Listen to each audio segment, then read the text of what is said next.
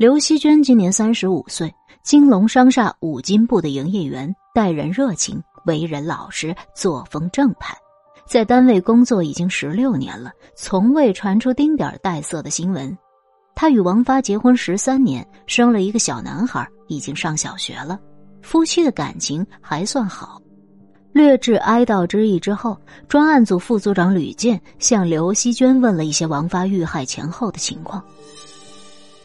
王发呢是个性格内向、爱钻研个小发明什么的，工作认真、挺讲义气。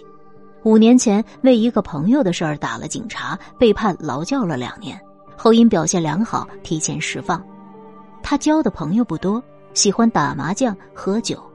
遇害的那一天，刘希娟下班回来，见丈夫留了张字条在桌上：“老婆，我晚上不回来了，吃饭别等。”刘希娟以为他又去赌钱了，便哄着儿子做功课睡觉，哪知不到半夜就被人喊醒，说丈夫出了事儿。那张字条还在，吕健看了之后自言自语说：“他说不回来了，是不是有什么预感？”他每回出去都是这几句，差不多的。你回忆一下，你丈夫生前交往的人中，有没有这么一个人，身高约一米七四，三十岁左右？长得挺帅，刘希娟摇了摇头说：“我烦他领人回来闹腾，他的朋友也就不来了，所以认识的没几个，不记得有这么个人。”王发身上有没有带什么贵重的物品或者现金？刘希娟又摇了摇头，她的脸上微微一红。我我怕他赌输了，经常翻兜，超过一百块钱。就不让他揣在身上。哦，那么他有没有跟人合伙经商做买卖？他没那脑子，也挺讨厌经商的。我大姑姐原来想拉他当传销的下线，他愣是没给面子。刘希娟同志，你想想看，王发为什么被人杀害？你尽管说，没关系的，法律重证据，你说出来啊，可能开阔我们的思路。不存在着诬陷的问题。刘希娟还是摇头。他没什么得罪人的地方啊。他一天四趟接送上下班的工人，又不卖票，会伤着谁啊？私人用车结个婚什么的，要领导批条，耍钱吧？他从不干大的，也没欠什么赌债。舞厅他也不去，从没拈花惹草的破事儿。怎么就招惹了谁？狠心的杀了他呢？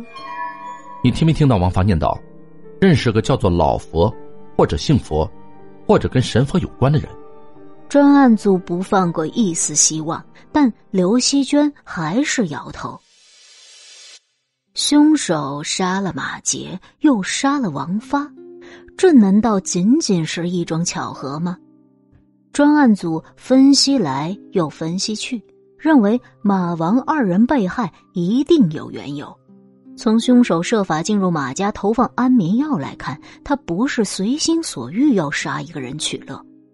王发的情况也同样，他留下了字条，说明他事先约好与凶手会面，只不过他没料到会被杀。从王发跟凶手在夜里去那样偏僻的地方会谈，和凶手一刀偷袭这两点来看，凶手对王发很了解。王发打过警察，年轻力壮，不好对付，因此凶手才采取了偷袭的手段。这说明凶手一定熟识王发。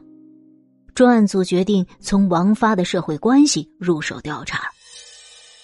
就在这时，广场储蓄所的女营业员小林匆匆来报告：“哎，警察同志，我见到那个冒取存折的人了。事情是这样的，昨天夜里，小林做了一个好梦，抓到鱼了，活蹦乱跳的。听说梦到鱼是有财要发，而抓鱼和抓奖都有一个抓字。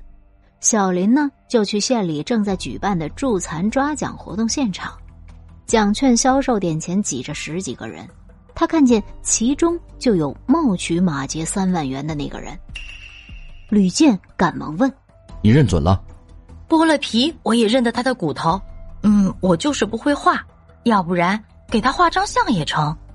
后来呢？当时我不敢当场喊人捉他，那附近连个保安都没有，我怕得不到响应，那可就惨了。不过那个人似乎也认出了我，很快挤出人群就没影儿了。这么说，凶手肯定是本县人。吕健喃喃自语的说：“不，我还有线索呢。那个家伙在发现我之前，跟一个女的打了个招呼。那个女的我可认识，是机关幼儿园的老师，叫林毛毛。既然能跟她打招呼，那么林毛毛起码知道她是谁。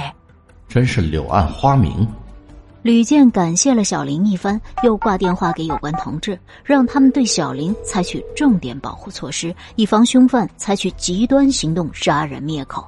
而专案组则马不停蹄的走访林毛毛。